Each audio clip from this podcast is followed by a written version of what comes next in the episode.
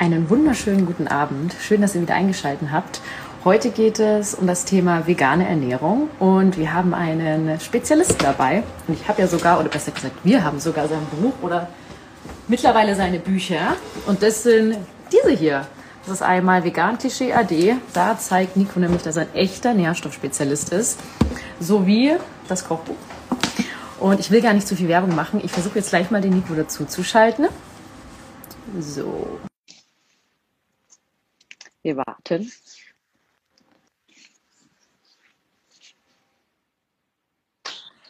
Hi! Hi, grüß dich. Hey, ich habe schon äh, deine Bücher hier gezeigt. Ja, danke schön.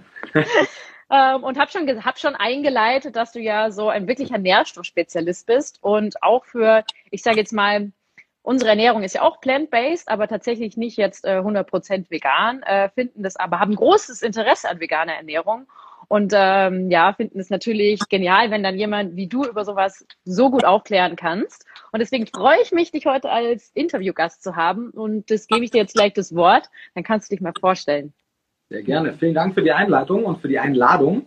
Du hast es ja eh schon super auf den Punkt gebracht. Letztendlich, egal ob man sich jetzt nach der einen oder nach der anderen Ernährungsstrategie ernährt, der Nährstoffbedarf des Menschen ist ja in den allermeisten Fällen derselbe. Und ob man jetzt die Nährstoffe aus der einen oder der anderen Quelle bekommt, ist weniger relevant als die Tatsache, dass man sie bekommt. Von daher, wenn man einmal verstanden hat, welche Nährstoffe für menschlichen Körper wichtig sind, kann man sich auch in den allermeisten Ernährungsweisen gesund ernähren. Genau, das war gerade eine eigentliche Frage. Ich hoffe, generell ist die Technik gut. Bin ich gut zu verstehen? Äh, also für mich voll. Ähm, wir kriegen hier auch Daumen hoch. Also ich glaube, es funktioniert soweit alles so gut. Cool. Ansonsten guckt ihr in den Chat. Die kann natürlich dann gerne lauter oder leiser sprechen, beziehungsweise kann mich mal lauter machen. Ähm, genau, so ein bisschen gelbliches Licht, geschuldet der Tageszeit, aber ähm, ja auch. In Ordnung. Cool, genau. Letztendlich, ich bin Nico, Nico Rittenau, wie man schon gehört hat, vermutlich aus Österreich gebürtig, lebe aber seit sieben Jahren oder so in Deutschland, in Berlin, lerne auch Deutsch. Es wird immer besser mit äh, den Jahren. Und Geil. komme ursprünglich aus der Tourismusbranche, das heißt, ich bin Touristikkaufmann, wollte eigentlich Hotelmanager werden, irgendwo auf den Cayman Islands in der Karibik ein Hotel managen. Aber im Zuge meines Unternehmensführungsstudiums, damals in äh, Wien, 2000 und 12, glaube ich, war das, äh, bin ich mehr und mehr mit dem Thema Ernährung in Berührung gekommen und auch mit dem Thema der vegetarischen und veganen Ernährung. Und über Umwege, über ein Praktikum in Berlin beim Vegetarierbund habe ich dann für mich beschlossen, dass ich eigentlich den Traum des Hotelmanagers nicht länger verfolgen möchte, weil es mir sinnentleert erschien ab einem gewissen Punkt. Mhm. Und habe dann aus rein privatem Interesse zuerst angefangen, einen Bachelor in Ernährungsberatung zu machen, einfach weil ich für mich persönlich wissen wollte und nicht nur glauben wollte, ob man sich jetzt vegan ernähren kann oder nicht. Und aus diesem privaten Interesse ist dann im, Laufe der letzten Jahre ein sehr großes Interesse geworden und äh, mit Ende meines Studiums 2017 im April wurde dann auch relativ deutlich, dass dann ein großer Bedarf herrscht. Und so habe ich dann angefangen, nach meinem Bachelorstudium mein erstes Buch zu schreiben. Jetzt kamen schon zwei, wie du ja schon gezeigt hast. Ähm, wir haben auch noch insgesamt über die nächsten drei Jahre verteilt äh, sechs neue Buchprojekte. Also da passiert relativ viel, was Bücher angeht. Oh wow. Und du ansonsten, wir machen, es kam jetzt gerade um 16 Uhr heute ein neues YouTube-Video raus zum Thema vegane Hundeernährung. Also es kommt. Habe ich schon gesehen, sehr interessant. Genau. Es kommt jeden, jeden Mittwoch um 16 Uhr ein neues Ernährungsvideo. Wenn wir nicht gerade mitten in einer Pandemie stecken, dann machen wir Ernährungsseminare. Ich äh, unterrichte an gewissen Hochschulen ähm, in, in Deutschland, vor allem in Berlin. Und du, was mache ich noch? Ich bin viel auf Tour, Vortragstouren, auf Messen, Kongressen. Wir sind jetzt äh, zumindest in eingeschränktem Maße auch dieses Jahr noch. Wir waren in Leipzig und letztes Wochenende in Frankfurt auf der Veginale. Wir sind noch in äh, Stuttgart, in Hannover, in Wien und in Köln auf äh, veganen Messen dieses Jahr. Und insgesamt letztendlich alle Projekte, die wir verfolgen, haben das eine Ziel, das Thema der Ernährung möglichst verständlich, praxisnah und hoffentlich auch ein Stück weit interessant und unterhaltsam aufzubereiten, sodass Leute Interesse daran entwickeln, sich äh, gut zu ernähren. Denn wie die Daten zeigen, ist Ernährung alles, aber es ist ein sehr großer Teil für unsere Gesundheit und ein großer Teil der chronischen Erkrankungen könnte effektiv vorgebeugt werden. Viele könnten gestoppt werden und manche sogar reversiert, wenn wir uns besser ernähren würden. Und ich sehe mich im Prinzip in erster Linie aktuell, weil ich habe im Moment einen Bachelor und einen Master. Ich bin jetzt gerade vor, was haben wir jetzt? Was ist heute? Heute ist der 30. 30. Vor 30 Tagen äh, mit meinem mhm. Master letztendlich fertig geworden, hatte da das Kolloquium, beginne äh, erst wahrscheinlich Ende Jahres, Dankeschön, mhm. mit meinem äh, Doktorstudium. Das heißt, ich beginne eigentlich erst nächsten Jahr aktiv mit der Forschung im Moment und in den letzten Jahren sehe ich mich mehr als äh, Vermittler zwischen den äh, Dutzenden und Hunderten Studien, die äh, jährlich im, im Ernährungsbereich erscheinen und all den Leuten, die noch niemals davon gehört haben. Und ich versuche im Endeffekt dieses Wissen zu übersetzen, sowohl sprachlich als auch inhaltlich, so dass Menschen letztendlich Zugriff auf dieses ganze Wissen haben, was versteckt in PubMed und in Bibliotheken und überall rumliegt und das voll viele Leute nicht gucken, obwohl es eigentlich ziemlich relevant wäre. Hm. Ja, sehr cool. Also finde ich ganz toll. Und ich bin bei diesem Ernährungsaufklärungsgeschichte, da sind wir ja total auf einer Wellenlänge, weil wir finden das auch mega interessant und natürlich muss auch praktisch vermittelbar sein. Und äh, ja, Jetzt habe ich mir ja hier schon einen Leitfaden zusammengeschrieben und äh, wollte dich erstmal fragen, sozusagen, dass äh, vegane Ernährung steht jetzt witzigerweise wie keine andere Ernährung so unter diesem Aspekt der Gesundheit. Witzigerweise sagen ja auch Menschen, die sich gerne vegan ernähren würden, die sich wahrscheinlich sogar auch nie Gedanken gemacht haben über ihren Nährstoffhaushalt, tun es jetzt. Ähm, was natürlich irgendwie positiv ist, aber dadurch steht Ernähr diese Ernährung natürlich total unter Beschuss. Und ähm, jetzt würde mich auch mal interessieren, ähm, ist vegane Ernährung per se jetzt schon mal gesund? Kann man das so sagen? Ähm, per se auf jeden Fall nicht. Ich meine, das ist die Schwierigkeit, wenn man jetzt über Ernährungswissenschaft spricht. Wenn du mit seriösen Wissenschaftlern sprichst, wirst du relativ wenig absolute Aussagen auf die allermeisten Fragen bekommen, weil die allermeisten Fragen deutlich komplexer sind und ein Ja und ein Nein meistens nicht funktioniert. Und Absolut. so auch auf diese Fragestellung. Aber es ist trotzdem ein guter Startpunkt, um über das Thema zu sprechen. Denn was wir auf der Datenlage sehen, wenn wir den sogenannten Balance of Evidence, also die Gesamtheit der Datenlage uns angucken, dann sehen wir, dass im Durchschnitt eine eigentlich jede Art der Hinwendung zu einer pflanzenbetonteren Ernährungsweise, also die flexitarischen, die pesketarischen, die ovulacto-vegetarischen und die veganen Ernährungsweisen, äh, mit einer insgesamt besseren Gesundheit beziehungsweise geringeren Mortalität in den meisten großen Kohortenstudien einhergeht. Und zwar die Gesamtmortalität, die Stoffwechselerkrankungen, die Herz-Kreislauf-Erkrankungen und viele weitere. Und das heißt, wir sehen, der Schritt hin oder weg von einer standardwestlichen Ernährung hin zu den allermeisten alternativen Ernährungsweisen geht, wenn diese Ernährungsweisen gut zusammengestellt sind, mit einer besseren Gesundheit einher. Das hat zum einen natürlich oft mit der Ernährung selbst zu tun. Vegetarier, Veganer, Flexitarier essen einfach, wenn sie sich gesund ernähren, mehr frisches Obst, Gemüse, Vollkorngetreide, Hülsenfrüchte, Nüsse und Samen. Sie können natürlich auch nur vegane Big Macs essen und vegane Pommes und Mayo, klar, das wäre nicht so gut. Gibt's auch. Aber hm. abseits dieser reinen Ernährungsveränderung passiert in den meisten Fällen einfach das, was du schon gesagt hast. Leute setzen sich mehr mit ihrer Ernährungsweise auseinander und oft mit ihrer gesamten Lebensweise. Sie treffen also insgesamt klügere Entscheidungen in Bezug auf Rauchen, Bewegung, Alkoholkonsum, Ernährungsweisen und so weiter. Ähm, das ist natürlich jetzt sehr verallgemeinert, betrifft natürlich nicht immer das Individuum, aber zumindest die großen Gruppen im Durchschnitt. Und wenn man diese gesundheitliche Motivation rausrechnet, was natürlich immer statistisch sehr schwierig ist, dann äh, kommen wir zumindest in Untersuchungen wie zum Beispiel der Adventistenstudie, wo diese Gesundheitsmotivation relativ homogen ist zwischen den Fleischessern, also den Mischköstlern und den Vegetariern, Veganern, trotzdem immer noch dazu, dass im Schnitt diese gesamte Gruppe der Vegetarier mit den einzelnen Vertretern trotzdem noch etwas besser abschneidet. Das heißt, es ist mit Sicherheit eine Mischung, aber man kann sagen, wenn sie gut geplant ist, ist sie etwas gesünder als die westliche Mischkost. Aber, und da muss man fair sein, letztendlich geht es nicht darum, dass es per se die vegane Ernährung ist, sondern wie gesagt, Flexitarier, Pesketarier schneiden oft ebenfalls exzellent ab. Das heißt, es geht einfach darum, und das sehen wir auch in den Blue Zones. Das sind so Gebiete rund um den mhm. Globus, wo Menschen, da haben wir auch gerade eine Posting-Reihe auf Instagram. Ja, habe ich gesehen. Das ist auf jeden Fall super interessant. Ich habe da tatsächlich auch ein Buch über, mhm. äh, ich glaube, Steinalt und Kerngesund heißt es. Und da bin ich das erste Mal in Kontakt äh, gekommen in solchen Belangen. Ist ja auch mhm. bei Epifood, also Epigenetik, was ja auch natürlich dein Thema ist in dem Sinne. Also super, super interessant. Ähm, äh, natürlich auch in Sachen von Stress, ja. Nicht nur Ernährung.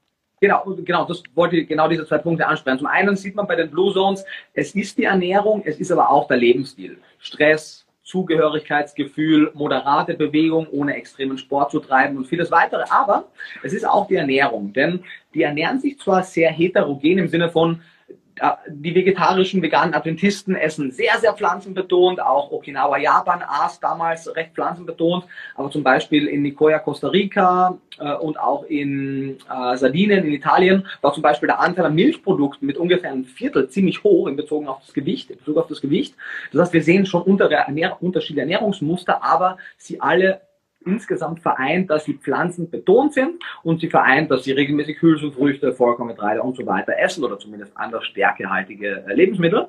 Und was wir daraus schließen können im Endeffekt, ohne jetzt einen zu langen Monolog zu halten, ist, dass es sehr viele Wege gibt, sich gesund zu ernähren, dass eine vegane Ernährungsweise per se rein in der Ethik äh, gefußt äh, hat und auch dadurch begründet wurde, ähm, dass aber diese eigentlich primär ethisch motivierte Lebensweise, sehr viel mehr als eine Ernährungsweise, diese ethisch motivierte Lebensweise äh, zum einen, wenn sie gut gemacht ist, auch sehr sinnvoll für den Planeten sein kann, was jetzt den ökologischen Aspekt angeht und auch sehr sinnvoll für den gesundheitlichen Aspekt sein kann. Ähm, es aber rein gesundheitlich eher wichtig wäre, sich pflanzenbetont zu ernähren, diese, sagen wir mal, 10% 15% von Pflanzen betont, wie vielleicht ihr euch ernährt, zu 100% strikt vegan, das ist in erster Linie und eigentlich auch zur Gänze eine ethische Entscheidung. Äh, wenn man tierische Produkte inkludiert, aus gesundheitlicher Sicht, die Ethik außen vor gelassen, da müssen wir jetzt ja nicht darüber diskutieren, ich glaube, das ist den meisten mhm. auch klar, dann ist es in erster Linie eine Frage der, der Qualität und der Menge und das sehen wir auch in den Blue Zones. Die essen alle sehr wenig Fleisch, äh, paar davon essen Milchprodukte in größerer Menge, aber mhm. sehr hoher Qualität, relativ wenig Eier, relativ wenig verarbeitete Produkte. Das heißt, die mhm. Frage ist weniger vegan versus nicht vegan, sondern vollwertig pflanzenbetont und die anderen Ernährungsweisen.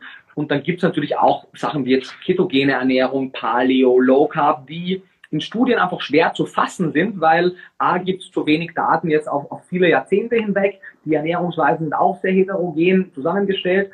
Aber letztendlich sehen wir, dass wenn wir mal auf Nummer sicher gehen wollen, wo haben wir die besten Daten sozusagen, dann sehen wir, mit einer pflanzenbetonten, vollwertigen Ernährungsweise und einer insgesamt gesunden Lebensweise machen wir mal auf jeden Fall vieles richtig. Es mag sein, dass es auch andere Strategien gibt, die zum Erfolg führen, aber damit fahren wir ziemlich sicher. Sorry. Also das ist ja ganz schön interessant, dass du tatsächlich ähm, auch sehr viel weißt über andere Ernährungsrichtungen. Ich habe das natürlich, ich weiß es natürlich aus deinem Buch, dass äh, da ja super viel, also wer das jetzt hier noch nicht hat, da stehen ja auch so mega viel über Nährstoffe drin. Das ist ja auch immer unsere Bibel. Wir schauen da immer rein. Wenn wir da mal Infos brauchen, finden es sau interessant. Und ähm, ja, ich komme eigentlich auch gleich zu unserer nächsten Frage. Ja. Und zwar, ähm, was, du hast ja schon gesagt, was so jetzt die ähm, Vorteile sein können einer pflanzlichen veganen Ernährung. Ähm, Gibt es da auch Nachteile oder was muss ich jetzt supplementieren? Oder vielleicht kann man auch die Vorteile nochmal so richtig vielleicht greifen, also nicht nur in Sachen Mortalität, sondern vielleicht auch gewisse Krankheiten, vielleicht wie Diabetes Klar, gerne. Also eine Sache, die du vorhin gesagt hast, ja, ich beschäftige mich einen sehr großen Teil meiner Zeit mit äh, nicht veganen Ernährungsweisen. Wenn man, man sieht es vielleicht auch im Hintergrund, ich habe da so das ein oder andere Buch. ja.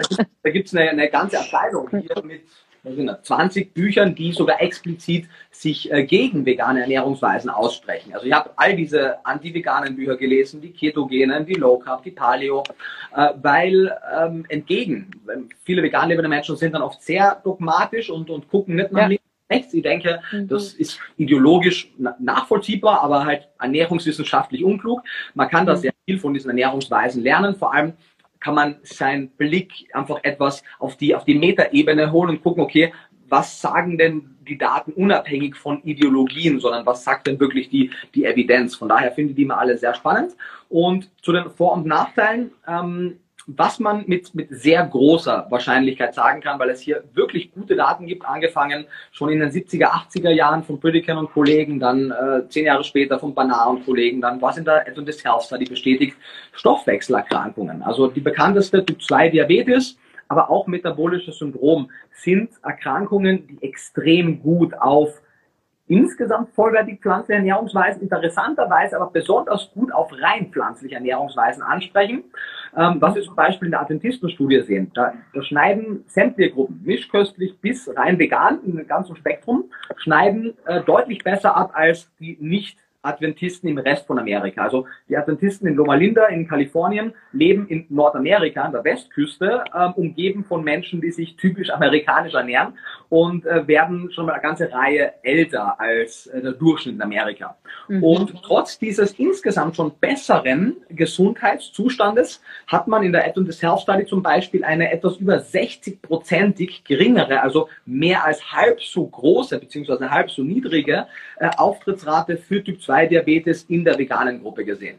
Die Pesketarier überraschenderweise, die bei den Herzerkrankungen ziemlich, ziemlich gut abgeschnitten haben, die haben bei den äh, Stoffwechselerkrankungen schlecht abgeschnitten. Die waren nur knapp unter den Mischköstlern. Also da haben alle anderen mhm. Gruppen besser abgeschnitten die Flexitarier, die Vegetarier und am besten die mhm. Veganer. Das heißt, ähm, und ich habe auch gerade eben vor 30 Tagen das Kolloquium für meine Masterthesis gehabt und hatte da genau auch über dieses Thema geschrieben, Ernährungs- und Mikronährstofftherapien bei äh, Typ 2 Diabetes. Das heißt, ich habe mich da auch relativ äh, intensiv in das Thema eingelesen. Da wird es auch früher oder später entweder ein Teil meiner Doktorarbeit oder ein anderer äh, Weise auch noch eine Studie zu dem Thema geben, weil es gibt schon viel, aber es kann da auch noch mehr Daten dazu geben. Das heißt, das wäre auch abseits der, der Ethik echt eine Überlegung, wenn jemand möglichst effizient, möglichst schnell äh, seinen Typ-2-Diabetes im Anfangsstadium zumindest äh, stoppen und möglicherweise reversieren möchte, dann wäre vielleicht auch sogar aus rein gesundheitlichen Gründen, zumindest temporär, eine überwiegend oder gerne auch rein vegane Ernährungsweise sinnvoll. Ähm, bei allen anderen Erkrankungen ist es deutlich verschwimmen die Grenzen zwischen vegan und vollwertig pflanzlich im Prinzip komplett. Also bei den Herz-Kreislauf-Erkrankungen, äh, bei den Alzheimer-Erkrankungen äh, oder generell bei, bei allen Demenzerkrankungen, äh, bei den Schilddrüsenerkrankungen, da verschwimmt das äh, im, im Schnitt sehr deutlich. Das heißt, da, da oder sehr, es ist sehr unklar das Bild, ob es jetzt sozusagen besser ovolacto-vegetarisch oder flexitarisch, da kommt auch die Nährstoffe drauf an. Letztendlich vielleicht auf der Metaebene äh, das Ziel einer Ernährungsweise sollte es immer sein, zwei wichtige Punkte zu erfüllen. Nummer eins, die Menge an essentiellen, also überlebensnotwendigen Nährstoffen für den Körper zu liefern. Da wissen wir seit, im Prinzip wurde Ende der 40er Jahre, ich glaube es war 1942, 48, irgendwas in den Dreh herum, wurde das letzte weltweit anerkannte Vitamin entdeckt, Vitamin B12. Und äh, das heißt, seit diesem Moment wissen wir ziemlich genau, welche Nährstoffe der Körper braucht. Das sind zwei Fettsäuren, Omega-6, Omega-3, Alpha-Linolen und, und Linolsäure. Es sind acht beziehungsweise zehn, da scheiden sich die Geister ein bisschen, aber mindestens acht essentielle Aminosäuren. Es ist die Gruppe der Fett- und wasserlösenden Vitamine und eine ganze Reihe an Mineralstoffen. Äh, in den, ich glaube es war 98, glaube ich, wurde in den USA Cholin oder Cholin als B4 noch als essentieller Nährstoff klassifiziert. In Deutschland ist da noch ein bisschen Diskussion. Aber im Grunde genommen wissen wir ziemlich genau, was der Mensch braucht. Das heißt, egal wie wir uns ernähren, wichtig ist, dass wir sicherstellen, dass wir auf regelmäßiger Basis diese Nährstoffe bekommen. Und auf der anderen Seite müssen wir sicherstellen, dass wir jene Stoffe, die im Übermaß, da geht es nicht darum, dass sie per se abträglich sind, sondern im Übermaß abträglich sind, dass wir die halt nicht in Übermaß zuführen. Das heißt, die Kalorien insgesamt über kalorische Ernährungsweisen. Natürlich unterkalorische auch. Zu viel Salz, also Natriumchlorid, ist wie die Überzufuhr von allen Mineralstoffen ein Problem. Aber ist es nicht tatsächlich der Fall, dass wir die erste Generation an Jodmangel wieder sind, tatsächlich? Und dieses Salzarm eher so eine, so damals, wir haben tatsächlich unser Buch über Zucker geschrieben, das kommt im Dezember raus und ähm, da haben wir, sind wir auch drauf gestoßen, auf dieses Cholesterinarm, Fettarm, das auch so ein kleines bisschen Ablenkung von dem Zuckerlobbyismus war und ja. eigentlich äh, eine Finte. Ja, im Endeffekt, also wenn ihr das Buch über Zucker geschrieben habt, wahrscheinlich seid ihr auch vertraut mit der Arbeit von äh, Robert Lustig, äh, ja.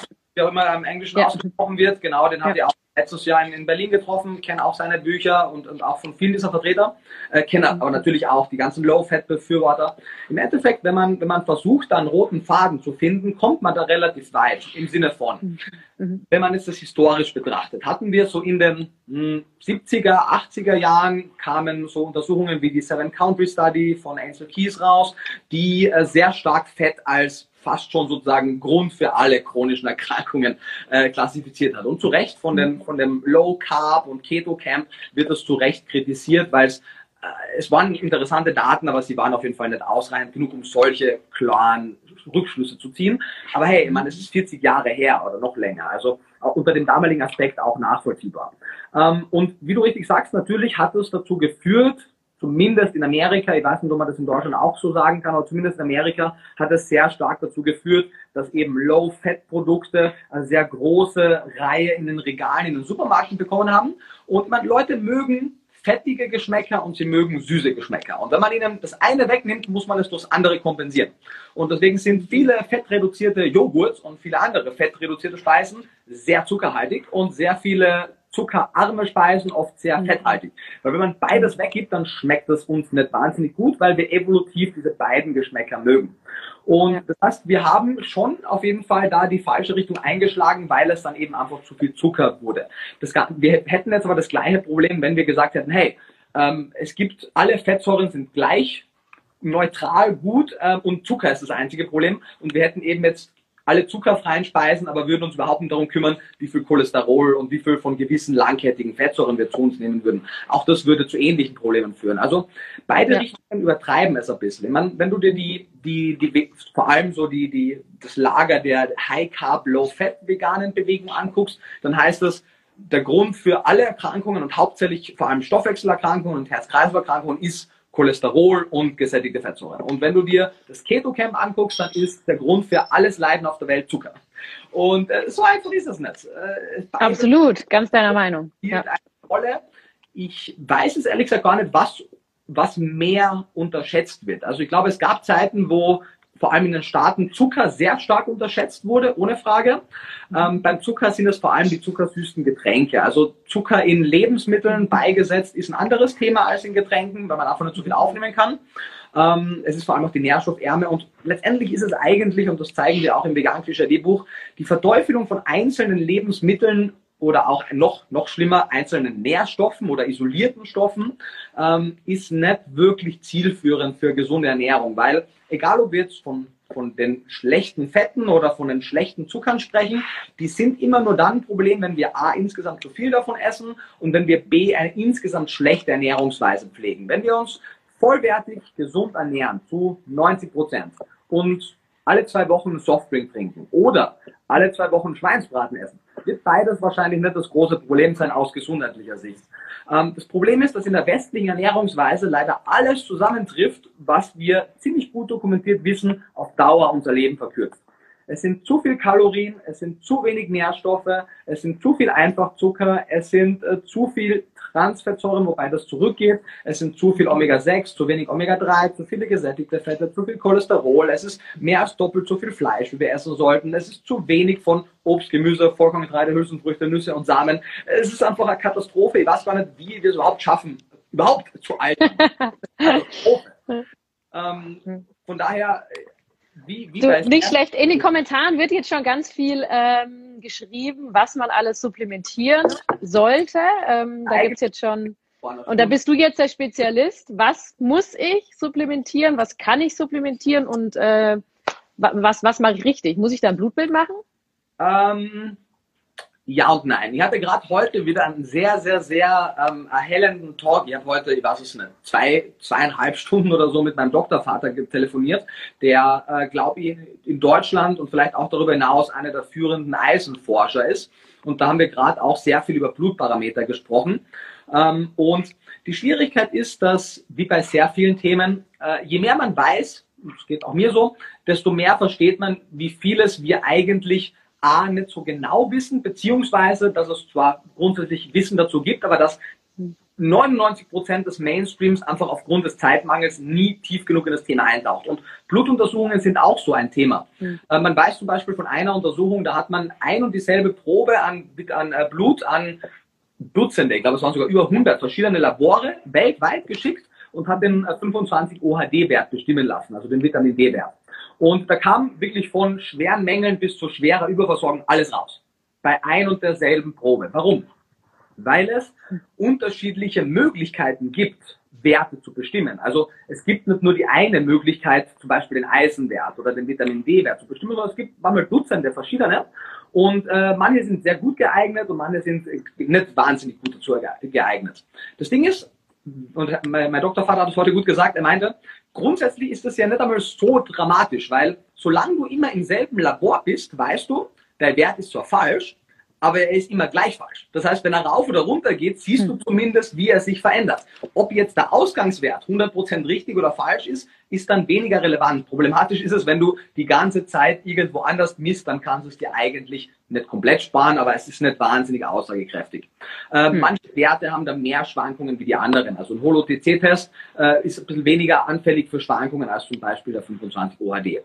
Ähm, und also Bluttests zu machen, macht durchaus Sinn je kranker ein Mensch ist, desto mehr Sinn macht es. Je unerfahrener ein Mensch in einer Ernährungsweise ist, desto sinnvoller ist es. Wenn man die Grundpfeiler der gesunden Ernährung verstanden hat, keine sehr relevante Primärerkrankung hat, wo man dauernd Arzneimittel einnimmt, die einen direkten Einfluss auf den Mikronährstoffhaushalt haben, ähm, und man sich eben ausgewogen ernährt und potenziell kritische Nährstoffe gerne auch ergänzt, äh, wird je nach Ernährungsweise mehr oder weniger beziehungsweise unterschiedlicher sein, dann sind engmaschige Blutkontrollen auch nicht notwendig, weil dann mhm. bekommt der Körper auf regelmäßiger Basis, was er braucht und dann ist es interessant. Wir als Ernährungswissenschaftler stehen natürlich auf Blutwerte, weil dann kann man da anfangen, Statistiken rauszubrennen, aber für die Endperson ist es in erster Linie ein ziemlich hoher Geldaufwand. Also manche Werte kosten für einen Wert, zum Beispiel so ein Methylmalonsäurewert, der kostet 70, 80 Euro. Ein HS-Omega-3-Wert kostet auch je nach Labor 50 Euro plus. Da kann man halt auch schon viele Monate supplementieren oder Lebensmittel kaufen. Und deswegen ja. würde ich sagen, man sollte so viel testen wie nötig, aber so wenig wie möglich. Und was das im mhm. konkreten Fall bedeutet, muss man dann im konkreten Fall gucken. Ist sehr individuell also. Ähm, eigentlich ja, aber individuell, ich versuche immer nicht zu sehr abzuschweifen. Ähm, ich persönlich fühle mich sehr unwohl mit der Aussage, wenn, wenn, wenn ich sagen muss oder wenn ich von woanders höre, das ist sehr individuell, weil in den meisten Fällen heißt das so, wir wissen nicht genau, was wir sagen, deswegen sagen wir individuell. Und ich weiß schon sehr genau, worüber wir sprechen. Mhm. Ähm, es ist nur schwierig, sozusagen in einem Talk alle Personen gleichzeitig zu adressieren. Absolut. Aber zum Beispiel innerhalb einer ähnlich vollwertig essenden veganen Population, was eher mein Fachbereich ist, kann man schon relativ allgemeingültige Aussagen treffen, die zumindest für den überwiegenden Teil passen werden. Also man kann zum Beispiel generalisierend sagen, dass solange die Produktionsmethoden von äh, zum Beispiel fermentierten Lebensmitteln nicht optimiert werden, sodass man gewisse Bakterien hinzugibt, die B12 produzieren und wir bessere Messmethoden haben, äh, soll bitte jede Person, die sich vegan ernährt und auch die meisten Vegetarier werden davon profitieren, auf regelmäßiger Basis Vitamin B12 substituieren. Das kann man mhm. auch mit ein paar anderen Nährstoffen noch sagen. Vitamin D kann man im Grunde genommen sehr verallgemeinern für die Allgemeinbevölkerung empfehlen, weil in der nationalen Verzehrstudie über 90 Prozent schlecht abschnitten, in manchen anderen Studien zumindest 80 Prozent. Ähm, das heißt, es gibt ein paar, oder auch die Jodprophylaxe ist ja eine verallgemeinernde äh, Empfehlung für die Gesamtbevölkerung und da gibt es auch immer eine kleine Gruppe, die leider darunter leidet, aber ein sehr viel größerer Teil profitiert immens davon. Daher kommen ja. auch Kontroversen, weil halt ein kleiner Teil oft Schwierigkeiten mit einer Intervention hat, die aber dem überwiegenden Teil sehr stark helfen kann. Und von daher, was man supplementiert, man, du sollst das Gespräch ja bitte führen, von daher sagen wir gerne, wenn wir konkrete Dinge ansprechen sollen, aber was man im Fall supplementiert. Ich, ich denke, dass wir so konkret, glaube ich, brauchen wir in dem Sinne gar nicht werden, weil ich finde, du erklärst es in diesem Buch sehr gut und ich denke auch, dass das viele haben und wenn nicht, sollten sie sich definitiv zulegen. Ja, ähm, dementsprechend. Einzelnen kritischen Nährstoff auch. Genau, also B12 war definitiv der Nährstoff, den man ja tatsächlich, ähm, der immer im Gespräch ist. Deswegen ist das super interessant. Ähm, was ich ganz interessant fand bei Vitamin B12, das weißt du sicher auch, aber jetzt für Leute, die zuschauen, dass ähm, auf eigentlich kommt der Vitamin B12 von diesen Bakterien auf ungewaschenem Obst und Gemüse. Also es kam ja eigentlich gar nicht vom Fleisch her, sondern die haben das gegessen, dieses. Und jetzt haben wir so gewaschenes, mittlerweile gewaschenes Gemüse, dass es überhaupt gar nicht mehr drauf ist und deswegen ist es einfach auch nicht mehr drin. Also evolutionär gesehen. Ja, darf ich dazu noch was ergänzen? Bitte. Großartig. Äh, also was du sagst, ist im Grunde genommen korrekt. Äh, Vitamin B12 ist ein bakterielles Produkt, das wird von Mikroorganismen gebildet.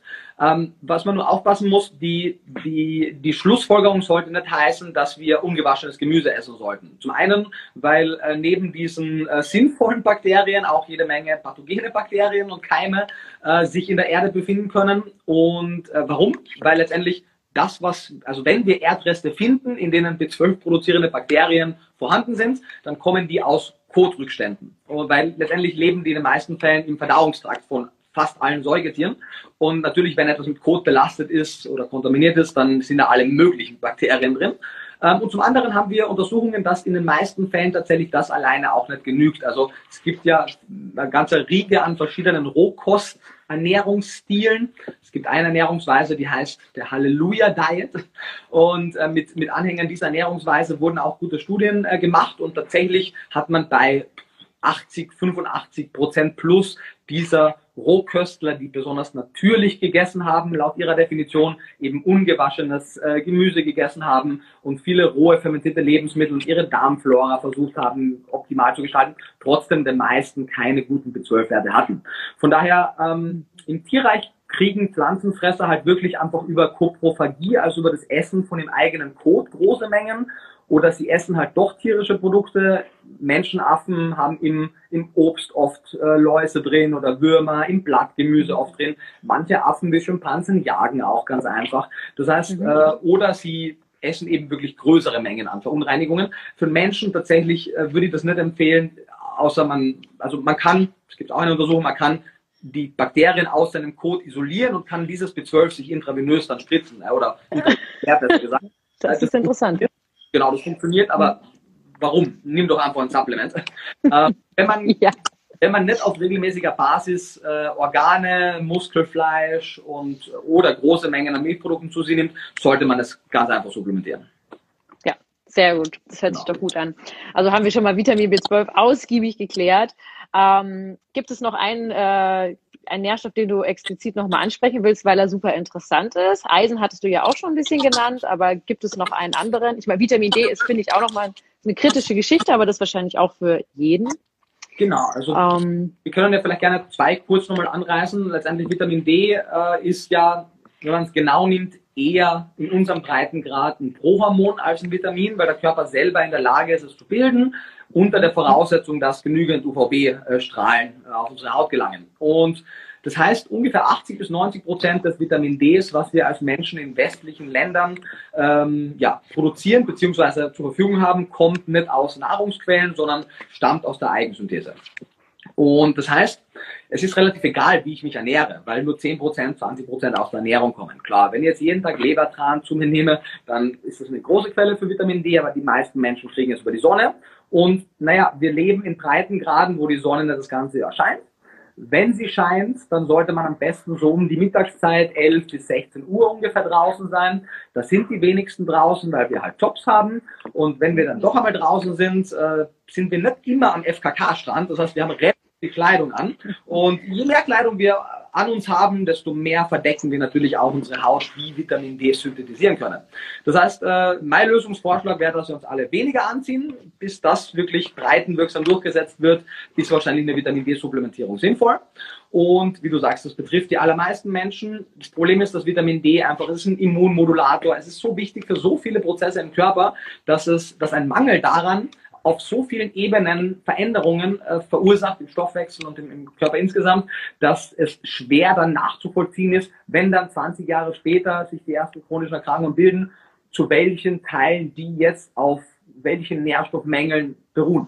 Deswegen sollte man einfach versuchen, insgesamt den Nährstoffbedarf zu decken. Aber Vitamin D ist sicherlich eine besondere Rolle und vor allem ist Vitamin D halt interessant, weil wenn du schlecht mit Vitamin D versorgt bist, hast du neben all diesen anderen immunologischen Problemen halt auch das Problem, dass meistens deine Kalziumabsorption nicht wahnsinnig gut sein wird, weil Kalzium als stärksten Aufnahmeförderer Vitamin D enthält.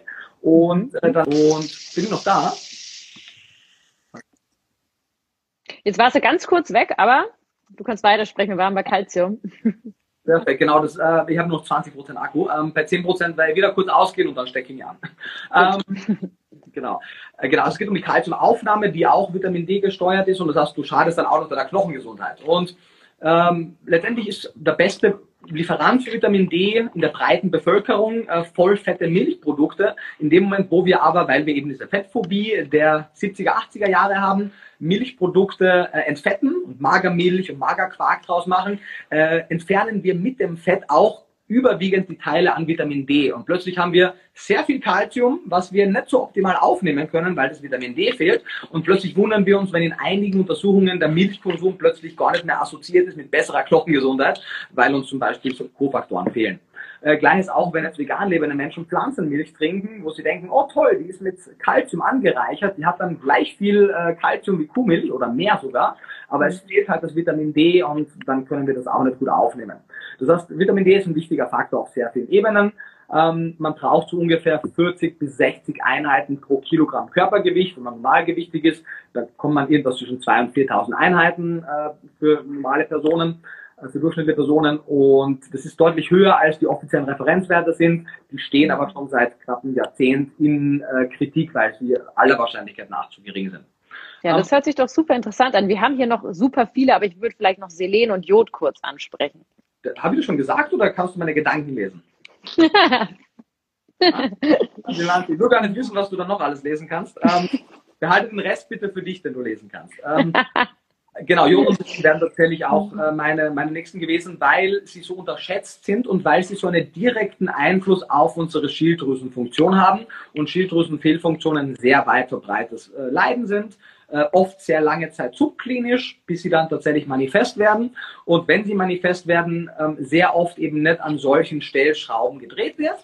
Und wir halt eine sehr spezielle Situation haben. In Europa generell, aber vor allem in den Dachstaaten. Nämlich unsere Böden sind relativ arm an Selen im Vergleich zu mhm. Nordamerika, im Vergleich zu Finnland, die es ganz einfach den Boden beigeben und anderen Ländern. Und deswegen wird es in der Mischkost, dem Tierfuttermittel, ganz einfach äh, Selen beigegeben. Das heißt, mhm. mischköstlich essende Menschen haben zumindest einmal die Mindestversorgung meistens gedeckt, halbwegs zumindest, aber vegan lebende Menschen nicht, weil mit Ausnahme von Paranüssen und manchmal Kokosprodukten und Steinpilzen, die jetzt nicht so oft gegessen werden und oft auch radioaktiv belastet sind, ähm, haben wir keine gute Selenquelle äh, in der Ernährungsweise. Und vor allem die meisten äh, Ernährungstabellen, also Nährwerttabellen, geben den Jodgehalt, äh, den, ja, den Selengehalt äh, gar nicht wirklich an. Das heißt, wir haben da auch zu wenig Daten. Plus, die Nationale Verzehrstudie untersucht ja auch den Jodhaushalt. Ne? Ähm, das heißt, es würden vegan lebende Menschen in besonderem Maße von einer, wie es auch Finnland macht, Anreicherung der Böden profitieren und bis es soweit ist, ganz einfach einer gezielten Nahrungsergänzung, weil äh, Paranüsse einfach sehr große Schwankungsbreiten haben. Deswegen bin ich nicht so ein Riesenfan davon, zu 100% seinen Selenbedarf über Paranüsse zu decken. Tierische Produkte gleichen das ein bisschen besser aus, weil selbst wenn wir jetzt der Kuh Paranüsse füttern, bis die daran stirbt, Unangenehm für die Kuh natürlich, wollen wir das machen, aber zumindest in ihrem Muskelfleisch werden die Konzentrationen an Selen niemals einen toxischen Bereich erlangen. Das heißt, wenn man jetzt den Muskel der Kuh isst, was ich nicht empfehlen würde, aber wenn man es tut, dann hat man zumindest moderate Mengen an Selen darin und nicht so viel. Äh, Paranüsse, die können wahnsinnig viel akkumulieren. Und bei Jod ist es ein ähnliches, aber etwas anderes Thema. Da haben wir die Algen als sehr gute Jodquelle, die aber ebenfalls sehr große Schwankungen aufweisen. Und sowohl Paranüsse als auch äh, Algen können tolle Lieferanten sein, wenn Firmen sie besser kontrollieren würden und sie unter besseren, kontrollierteren Bedingungen angebaut werden. Bis es soweit ist, ist beides ein bisschen schwierig. Und klar, wenn man jetzt regelmäßig Fisch isst und Milchprodukte zu sich nimmt, auch hier im, im Futtermittel wird oft Jod beigegeben, ähm, dann hat man da etwas mehr davon. Die äh, Jodsalzprophylaxe der westlichen Welt war sehr erfolgreich, um, um Jodmängel zu reduzieren, ohne Frage. Äh, in der veganen Ernährungsweise, wenn wir uns an die 5 bis 6 Gramm Salzregel halten, kommen wir aber nur auf 100 bis 120 Mikrogramm und wir brauchen 150 bis 200 laut WHO und DGE. Das heißt, äh, da fehlt uns noch ein bisschen was und die wenigsten Menschen essen 100 Prozent ihres Salzes über Jodsalz generell auch in, in den Gemeinschaftsbetrieben, Gemeinschaftsverpflegung, Industrien, Bäckereien wird verwendet, aber nicht, nicht flächenwirksam, nicht breitenflächig und das sollte mal geändert werden. Von daher ähm, macht Sinn und eigentlich, worauf läuft es hinaus? Im Endeffekt, bis wir, und eigentlich also das Ziel sollte sein, dass wir Lebensmittel, nicht wie wir es aktuell machen, nach Aussehen, Geschmack und Haltbarkeit produzieren, das sind drei wichtige Punkte, aber nicht die einzigen, sondern wir sollten Lebensmittel nach Nährstoffdichte produzieren. Das heißt, Absolut. es sollte nicht nur eine EU-Norm geben, welche Krümmung eine Banane hat oder welche Krümmung eine Gurke nicht haben darf, sondern wie viel Nährstoffe Lebensmittel mindestens haben müssen, sodass wir eine Sicherheit haben, dass wir das kriegen, wofür wir bezahlen. Und da muss es natürlich erst einmal eine Nachfrage geben, also ein Bewusstsein. Deswegen machen wir äh, Insta-Lives wie diese. Und das ist dann der erste Schritt. Und wenn optimal angebaut wird, wenn dann optimal geerntet, gelagert und verarbeitet wird und dann auch optimal zubereitet wird, dann kann man davon ausgehen, dass die Allgemeinbevölkerung, wenn sie ein paar Grundregeln beachtet, auch gänzlich frei von Nahrungsergänzungsmitteln eine gute Nährstoffbedarfsdeckung erzielen kann, beziehungsweise in einigen Fällen wird man einfach auch Lebensmittel anreichern. Entweder über den Boden oder direkt einfach in Form von Vitaminen und Nährstoffen. Mhm. Und äh, bis es aber soweit ist, wäre für die meisten Bevölkerungsgruppen natürlich immer unterschiedlich, wie sie sich ernähren, aber das heißt, die Zusammensetzung ändert sich, aber grundsätzlich wäre, und das zeigt die Harvard University, die Tufts University, die A&D und viele weitere, wäre ein gut zusammengestellter Multinährstoffkomplex mit unterschiedlichen kritischen Nährstoffen ergänzend zu einer natürlich ausgewogenen Ernährungsweise eine sehr sinnvolle Intervention für die aller, allermeisten Menschen in westlichen Ländern. Ja, jetzt verstehe ich den Kommentar Nico for President auch. Der kam schon. Okay. ähm, ja, alles wirklich sehr, sehr interessant. Und ich wollte dich noch fragen, was du jetzt hältst von dem, ähm, ich sage jetzt mal, Siegel oder Etikett vegan auf Lebensmittel. Ich, wir finden tatsächlich, dass es teilweise ähm, missbraucht wird ähm, und auch Verbrauchern mehr oder minder vorgaukelt, dass es eventuell sich um ein gesundes Produkt hält, anstatt sozusagen ähm, ja dass vegan auch so ein bisschen jetzt wie Leid verwendet wird, leider, obwohl ja, wie du schon sagst, ähm, vegan extrem viele Vorteile hat. Aber das sehe ich natürlich extrem kritisch. Und wie siehst du das? Ähm, also Label neigen dazu, missbraucht zu werden, muss man leider sagen. Ähm, Labels sind in der Theorie ein total schönes Konstrukt, um, um einfachere, klügere Entscheidungen zu fordern. Das Ganze funktioniert aber natürlich nur, wenn das von einer dritten Instanz sehr, sehr streng geregelt wird. Und äh, es gibt natürlich auch offizielle V-Labels, Vegan-Labels, wie auch immer, aber auch die haben nicht den Anspruch, den gesundheitlichen Wert von etwas abzubilden, sondern nur abzubilden, dass es sich um ein veganes Lebensmittel handelt. Wenn wir, wenn wir jetzt aufgeklärte Verbraucher und Verbraucherinnen haben, dann passt das ja auch, weil dann wissen die, dass vegane Kartoffelchips nicht wahnsinnig viel gesünder sind als nicht vegane Kartoffelchips. Ähm, ja. Wenn Menschen das aber nicht wissen und vielleicht wirklich diesem, im Englischen gibt es diesen schönen Begriff des Health Halo Effekts. Also es gibt gewisse Siegel, gewisse Nährstoffe, gewisse Dinge, wenn die auf einer Packung oben stehen, suggeriert das einen falschen gesundheitlichen Wert. Das ist dieser Health Halo Effekt. Und der mag auch beim Veganismus zum Teil zutreffen, was irgendwie absurd ist, weil auf der einen Seite heißt die ganze Zeit, vegane Ernährung wäre total mangelhaft und nichts für Kinder. Und auf der anderen Stimmt. Seite, ja, vegane Produkte werden mit Ziegeln beworben, die den Verbrauchern vortäuschen, dass es gesünder wäre. Na, was ist es jetzt? Ja. Tatsache. Das passt nicht ganz zusammen. Aber äh, wir haben da auch damals vor, was in zwei Jahren mit Galileo mal eine Folge dazu gedreht, wo genau das Thema auch aufgegriffen wurde. Und ähm, es ist auf der einen Seite wird manchmal ad absurdum geführt, auf der anderen Seite ist es auch sehr sinnvoll im Sinne von, ähm, man würde vielleicht auf den ersten Blick denken, dass es absurd wäre, dass man auf einer Banane ein äh, Vegan-Label hat, weil eine Banane ist doch eh vegan. Hm? Bananen können äh, mit zum Beispiel Kitosan oder Chitosan äh, behandelt werden, was wichtig ist für den Reifeprozess. Wenn sie unreif geerntet werden, wird das verwendet und das wird aus tierischen Produkten ge gewonnen. Und damit ist eben ein Bestandteil der Banane, der zwar nicht mitgegessen wird, aber im Verwendungszweck und im Produktions äh, Zyklus verwendet wird, nicht vegan. Also es macht durchaus oft mehr Sinn, als man auf den ersten Blick denkt, aber natürlich auch mhm. das nicht aus gesundheitlichen Gründen, sondern wenn man sich halt konsequent vegan ernähren möchte. Aus gesundheitlichen Gründen, also Bio, Fairtrade, vegan, all diese Siegel haben niemals den Anspruch, einen gesundheitlichen Wert abzubilden, sondern versuchen, ob sie schaffen, ist vielleicht eine andere Diskussion, aber sie versuchen abzubilden, ob etwas fair produziert wurde, ob etwas nach den biologischen Prinzipien produziert wurde, wie gut oder schlecht das ist, kann man ja vielleicht auch noch besprechen, oder eben, ob es vegan produziert wurde. Und ähm, von daher sollte man sich auf jeden Fall nicht darauf verlassen. Letztendlich fahren wir als Gesellschaft mit Sicherheit am besten, wenn wir es schaffen, in den nächsten Jahrzehnten Ernährungslehre einfach als verpflichtenden Gegenstand in den Schulunterricht einzunehmen und einzuführen, weil Absolut. werden wir weiterhin einfach eine Bevölkerung von uninformierten, leicht manipulierbaren Schafen bleiben, die äh, jedem Superfood-Trend und jedem Siegel und jedem neuen Zeitungsbericht und allem möglichen immer auf den Leim gehen. Und das Ganze geht halt, und das ist das Traurige, am Ende des Tages auf unsere Kosten. Auf Kosten der Gesellschaft, weil die Gesundheitskosten explodieren, auf Kosten der individuellen Gesundheit und ganz, ganz groß und weit gedacht auf Kosten der Weltgesundheit und auf Kosten unseres Planeten. Und das ist viel größer als vegan oder nicht vegan. Das ist dann total ein Nebenschauplatz. Viel wichtiger sind die großen Fragen, die jetzt einmal dringender noch sind. Mhm. Ja, Wahnsinn. Also das ist echt äh, viel Wissen, ähm, das du uns hier gerade vermittelst innerhalb von weniger Zeit, also von sehr, sehr wenig Zeit. ich bin beeindruckt. Und äh, jetzt, ähm, wir kommen jetzt langsam zu einem Ende, denn Instagram unterbricht nach einer Stunde immer, wie du weißt. Deswegen ah. kommen wir jetzt knapp zu den, ja, zu den letzten zehn Minuten. Ne?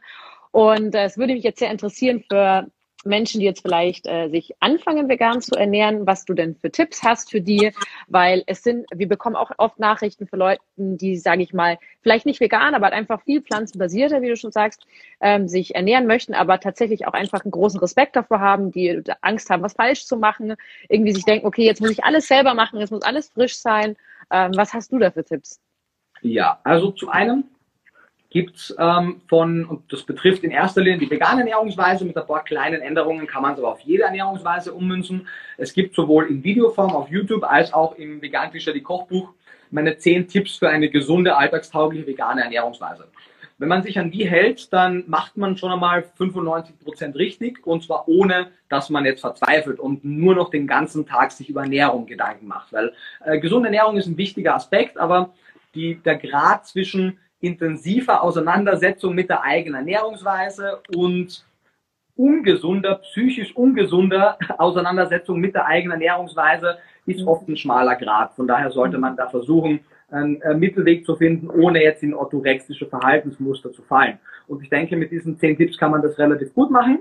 Und äh, darüber hinaus, wenn man sich jetzt explizit für vegane Ernährungsweise interessiert, wir werden im Herbst 2021, also ungefähr einem Jahr ab, ab jetzt, ähm, ein Einsteigerbuch auch zum Thema vegane Ernährung bringen, weil ah, toll. AD überfordert im ersten Moment vielleicht ein paar Einsteiger, weil es ja doch sehr ausführlich ist, äh, bis es soweit ist und da wird es auch ein äh, kleinen kostenlosen Einsteigerkurs geben, wo man sich einfach anmeldet und dann kriegt man äh, die unterschiedlichen Basics in Videoform. Aber bis es soweit ist, ähm, ist ja noch ein Jahr hin, äh, gibt es von den meisten veganen Fachgesellschaften, bei Fachgesellschaften das falsche Wort ist, von den meisten veganen Organisationen, also von ProVeg, Albert Schweitzer Stiftung, Peter, Vegane Gesellschaft Österreich, Animal Equality, all diese Organisationen haben äh, vegane Einsteigerprogramme. Die heißen dann Vegan Start oder Vegan Taste Week oder Veggie Challenge und die folgen alle diesem Prinzip. Sie sind meistens über E-Mails das heißt, man meldet sich kostenlos mit seiner E-Mail-Adresse an und bekommt dann über Zeitraum X, in das zwischen 10 und 30 Tagen,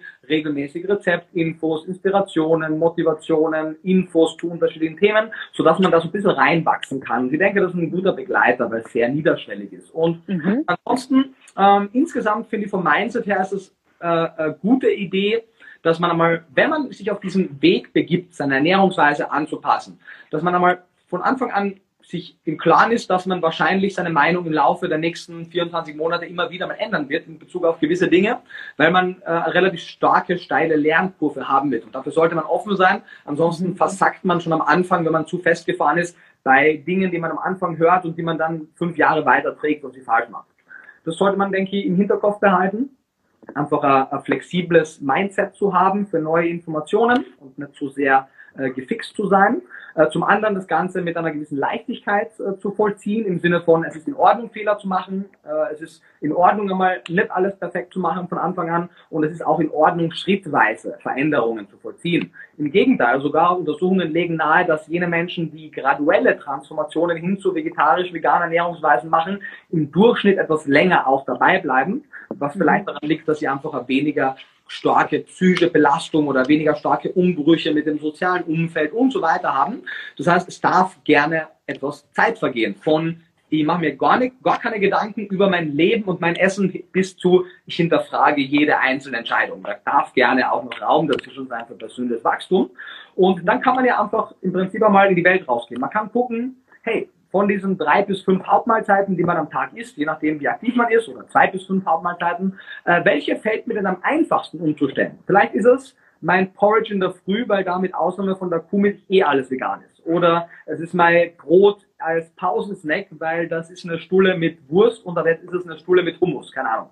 Ähm, das heißt, man kann immer gucken, hey, wo fällt es denn am leichtesten? Und da kann man dann einmal regelmäßige Änderungen äh, vollbringen. Und im Laufe der äh, Tage und Wochen kann man ja gerne dann das nächste Gericht und das nächste Gericht reinnehmen und irgendwann ernährt man sich vielleicht schon zu zwei Drittel und dann zu drei Viertel vollwertig, pflanzlich, vegan. Man kann dann gucken, hey, was gibt's denn in meiner Kantine? Was gibt's denn in meinem Lieblingsrestaurant? Was gibt's denn in meinem Supermarkt? Äh, vielleicht möchte man in einen neuen Laden reingehen. Und man sollte, finde ich, den Fokus mehr auf das setzen, was man zugewinnt, weil man gewinnt sehr, sehr viele neue Eindrücke, neue Lebensmittel, neue Rezepte und weniger auf das, was man unter Anführungszeichen aufgibt, weil es ist eine freie Entscheidung, niemand zwingt einen dazu, doch nicht. Ähm, das heißt, man kann äh, das ja als Bereicherung ansehen. Und ansonsten gibt es natürlich auch sehr coole Rezepte-Blogs, wo man ganz niederschwellig kostenlos sich vegane Rezepte äh, aneignen kann. Du kennst sicher auch noch, wer die nicht kennen. Meine Lieblingsblogs sind äh, Veggies von der Lea Green, äh, Eat This von Jörg und Nadine. Finde ich auch toll, ja. Genau, und von der Bianca Zapatka, der gleichnamige Blog. Auch super. Und du hast ja auch ein Kochbuch hier mit dem Sebastian Kopian rausgebracht. Yes, das ist das äh, vegan Kochbuch zum Theoriebuch und Ende November, Anfang Dezember kommt noch ein äh, Low-Budget-Vegan-Buch zum Thema äh, großer Genuss zum kleinen Preis. Wenn man jetzt sagt, hey, äh, Mandelmus und Shiromiso ist mir zu teuer, ich bin, äh, was ich nicht, Hartz-IV-Empfängerin äh, oder Hartz-IV-Empfänger, Student, Studentin, wie auch immer, oder ich muss eine sehr große Familie ernähren mit sehr kleinem Budget, äh, haben wir gesagt, okay, cool, Challenge accepted, äh, 5 Euro pro Tag für eine Einzelperson, alle drei Hauptmahlzeiten plus Supplements äh, und das funktioniert. Zeigen ja, Wahnsinn, das hört sich toll an. Du hast ja auch jetzt halt ein, ähm, eine Erweiterung dessen hier rausgebracht. Das kann man sich ja jetzt halt ähm, kostenlos runterladen. Äh, lustig, dass du sagst, also ja und nein. Ähm, mhm. Die Erweiterung bezieht sich auf das vegan-fische D-Buch, nicht auf das mhm. vegan-fische Kochbuch, aber mhm. das Kochbuch ein anderes. Ähm, das kann man sich genau kostenlos äh, runterladen. Tatsächlich wird es aber früher oder später mit Sicherheit auch mal, deswegen kannst du offensichtlich Gedanken lesen, es wird früher oder später mit Sicherheit auch mal eine Erweiterung noch fürs Kochbuch geben, äh, allerdings erst mit der cool. Auflage, was noch dauern wird und natürlich sämtliche Erweiterungen, die wir äh, bei jedem Buch machen, die stellen wir natürlich immer kostenlos zur Verfügung, sodass alle Menschen, die bis dahin die früheren Auflagen haben, natürlich sämtliche Informationen trotzdem bekommen, sodass es am Ende relativ egal ist, welche Auflage man besitzt. Man ist immer abgedeckt. Ja, toll. Also Wahnsinn, ihr habt echt noch richtig gute Pläne. Da kommt noch richtig viel von euch. Ich merke schon. Ähm, jetzt so zum Abschluss würde mich interessieren, das frage ich nämlich alle unsere ähm, in unseren Interviews, alle unsere Teilnehmer sozusagen. Und das ist, ähm, welche drei Lieblingslebensmittel hast du? Puh, ähm, gar nicht, ist der Rest da besser in der Antwort? Äh, ich bin nämlich schlecht darin, ich werde das oft gefragt.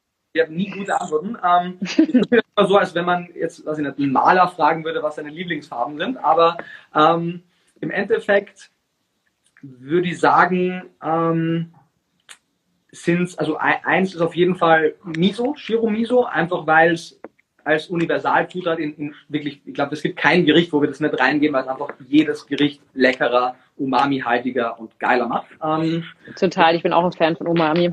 Boah, Umami, Umami, Umami. Okay. Mm. Ähm, das ist ein großer Punkt. Ansonsten wäre es auf jeden Fall, auf jeden Fall klingt es, als wenn ich mir total sicher wäre. Ähm, ähm, du kannst auch eine Lebensmittelgruppe sagen, sowas wie Saaten und Kerne oder so. Ja, das war zu weit. Ähm, du letztendlich mag geröstete, gesalzene Nüsse wahnsinnig gern. Das ist auch ein gutes Beispiel für, für Pragmatismus in Ernährung. Sind ungeröstete, ungesalzene Nüsse besser? Auf jeden Fall. Schmecken sie ansatzweise so gut wie geröstete, gesalzene, für mich persönlich nicht. Ähm, Same hier. genau. Und von daher äh, esse mit großem Genuss geröstete, gesalzene Erdnüsse oder geröstete, gesalzene Nüsse, wie auch immer, im Rahmen einer insgesamt gesunden Ernährungsweise und weiß anhand der Daten, dass es auch keinen Unterschied macht äh, im negativen Sinne, sondern die Vorteile der Nüsse kommen und auch ich davon profitiere, die negativen Effekte kompensiert werden. Ähm, das heißt vielleicht als zweite Gruppe geröstete gesalzene Nüsse und als äh, dritte Gruppe, bevor Instagram uns raushaut, ähm, ja. hm.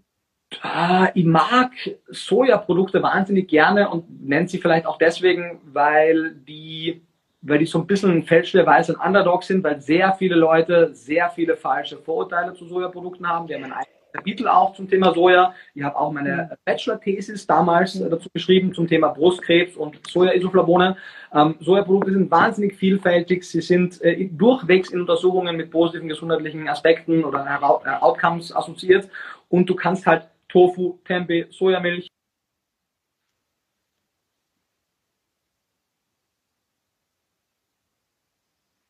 Akkuzeichen. Okay, Tofu, Tempeh, Sojamilch waren wir. Tofu, Tempeh, Sojamilch, Sojaquark, Sojajoghurt, Sojasauce, Miso, äh, TVP, you name it. Du kannst alles mit ihnen ja. machen. Ähm, und es ist so viel sinnvoller, die zu Sojaprodukten zu verarbeiten, anstatt, wie wir es aktuell machen, 92 Prozent des Sojaproteins weltweit in die industrielle Massentierhaltung zu geben und mhm. das dann über Umwege und Veredelungsverluste zu Fleisch zu machen und damit den Regenwald und unsere Zukunft zu zerstören. Nicht so geil. Absolut.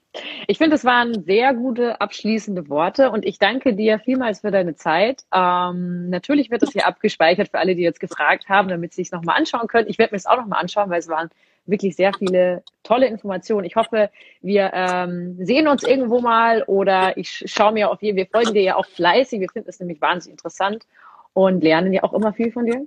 Sehr gerne. Ähm, deswegen auf jeden Fall danke, dass du dein Wissen so mit uns teilst.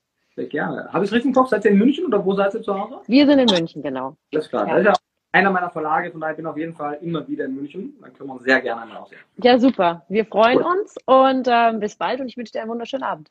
Dankeschön, ebenso. Mach's gut. Ciao. Bis bald, ciao.